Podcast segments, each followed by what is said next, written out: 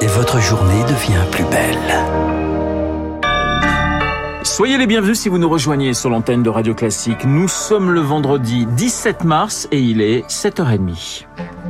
La matinale de Radio Classique avec Renaud Blanc.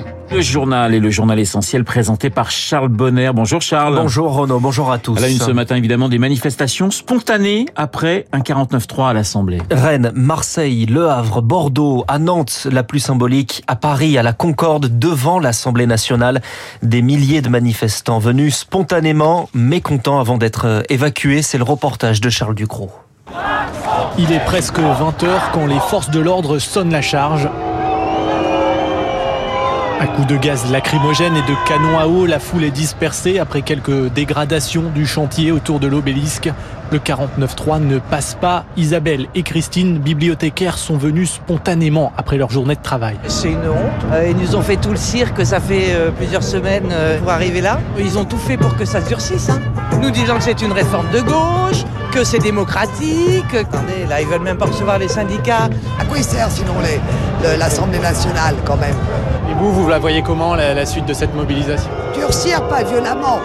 Durcir dans les respects de la démocratie, justement, nous. Moi, ce serait le nombre. Vous voyez ce que je veux dire en force Si on est des millions là, si on était plus de millions là, ils seraient obligés de bouger. Elles promettent de se mobiliser jusqu'au bout. La prochaine manifestation parisienne s'élancera jeudi prochain.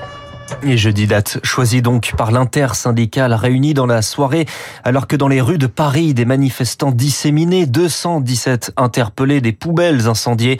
Les préfets sont réunis ce matin par Gérald Darmanin en prévision de rassemblement ce week-end.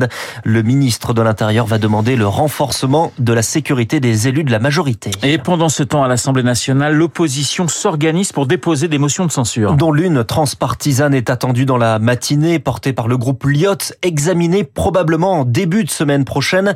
Cette motion de censure peut faire tomber le gouvernement, mais pour le député RN Sébastien Chenu, il est inutile d'attendre jusque-là. Elisabeth Borne a menti aux Français et elle devrait évidemment partir. Faut partir, mesdames. Elle a essayé de duper les Français. Oui, ça, elle a essayé de les duper et le président de la République avec. Ces gens-là, cette majorité, n'a plus qu'à faire ses bagages pour la prochaine élection présidentielle.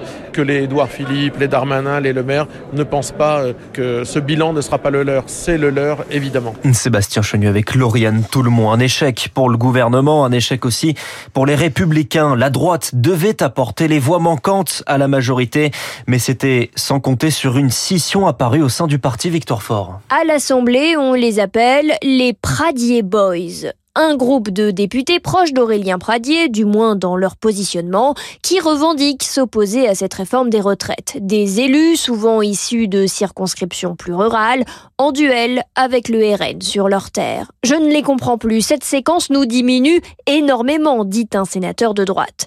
Le directeur de cabinet d'Elisabeth Borne a passé une heure dans la dernière ligne droite avec le député du Lot pour tenter de décrocher cet accord. En vain un désaveu pour le chef du parti, Éric Ciotti. Mais le pire est peut-être à venir si, par exemple, les députés votaient les censures contre l'avis du chef. Une parlementaire use de la rhétorique. Quel est l'intérêt de ces jeunes loups? Aller au chaos, analyse-t-elle.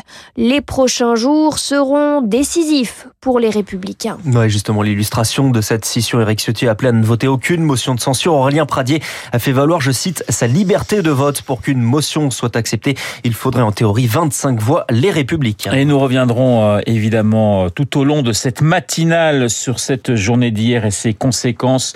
Juste après ce journal, nous serons avec Dominique Andolfato, spécialiste du syndicalisme en France. Et puis à 8h15, je vous rappelle, nous recevrons Pierre Ferracci, président du groupe Alpha. Charles, dans le reste de l'actualité, une passe d'armes entre anciens présidents à l'Assemblée nationale. Sur les retraites, ambiance électrique dans l'hémicycle, plus feutré dans la salle de la commission d'enquête sur l'indépendance énergétique et sur les déboires du nucléaire.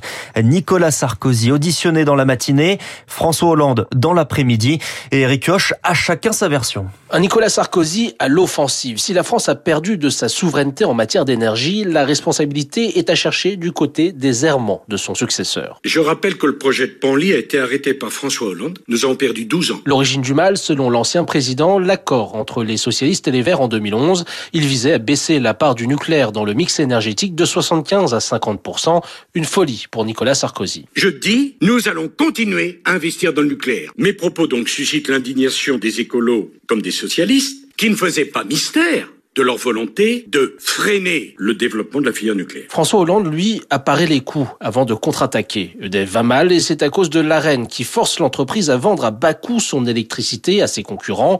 Mécanisme en place avant son mandat, mais aussi mal utilisé par l'actuel gouvernement. S'il y a une décision contraire à la filière nucléaire, c'est bien la loi NOM de 2010 qui va inventer le mécanisme de l'AREN, à laquelle s'est ajoutée la décision gouvernementale de relever le volume de l'AREN et donc c'est EDF qui a été affaibli délibérément. Bref, pour les deux anciens présidents, le véritable coupable, c'est peut-être le manque de temps, celui d'un second mandat, pour donner un sens aux décisions qu'ils ont prises. Le secteur nucléaire en difficulté, notamment avec ses centrales touchées par des fissures. 320 soudures sont jugées à risque.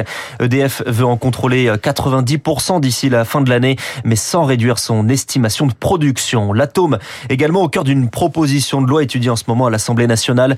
Les députés ont validé des peines endurcies pour les intrusions dans les centrales nucléaires. Vous écoutez Radio Classique, il est 7h36. Charles, c'est le premier pays de l'OTAN à franchir le pas. La Pologne va livrer des avions de chasse à l'Ukraine, des MiG-29.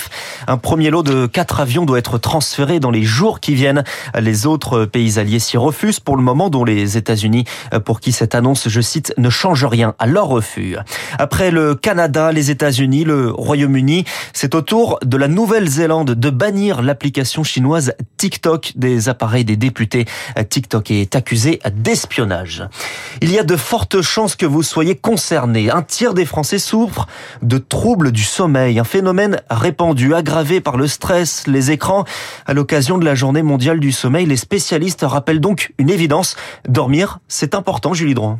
Pendant très longtemps, les psychiatres pensaient que l'anxiété et la dépression avaient comme symptômes les troubles du sommeil. Aujourd'hui, l'approche est devenue plus globale, comme l'explique le docteur Ray, président de l'Institut national du sommeil. L'anxiété et la dépression et les troubles du sommeil sont éventuellement des troubles comorbides, c'est-à-dire qu'il va falloir traiter les deux. Et donc, si vous voulez améliorer la santé mentale et le sommeil, il faut traiter la santé mentale et il faut traiter le sommeil. C'est un cercle vicieux. Si je ne traite que l'un, eh bien, la deuxième partie va venir rendre inefficace mon traitement du premier. Ces troubles ont d'ailleurs explosé durant la crise sanitaire en raison des confinements qui ont perturbé les rythmes veille-sommeil, couplés aux informations sanitaires inquiétantes. Alors non, dormir n'est pas une perte de temps, insiste la psychiatre Isabelle Poirot.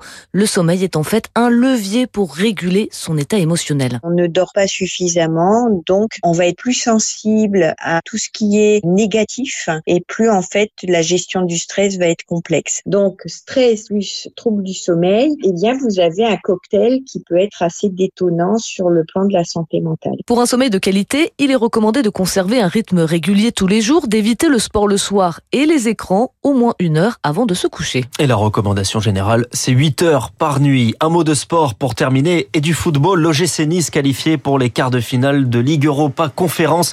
Victoire 3-1 contre les Moldaves du Sheriff Tiraspol. Un quart de finale de Coupe d'Europe, c'est une première depuis 60 ans pour le club niçois. Merci Charles. Bonner pour le journal de 7h30.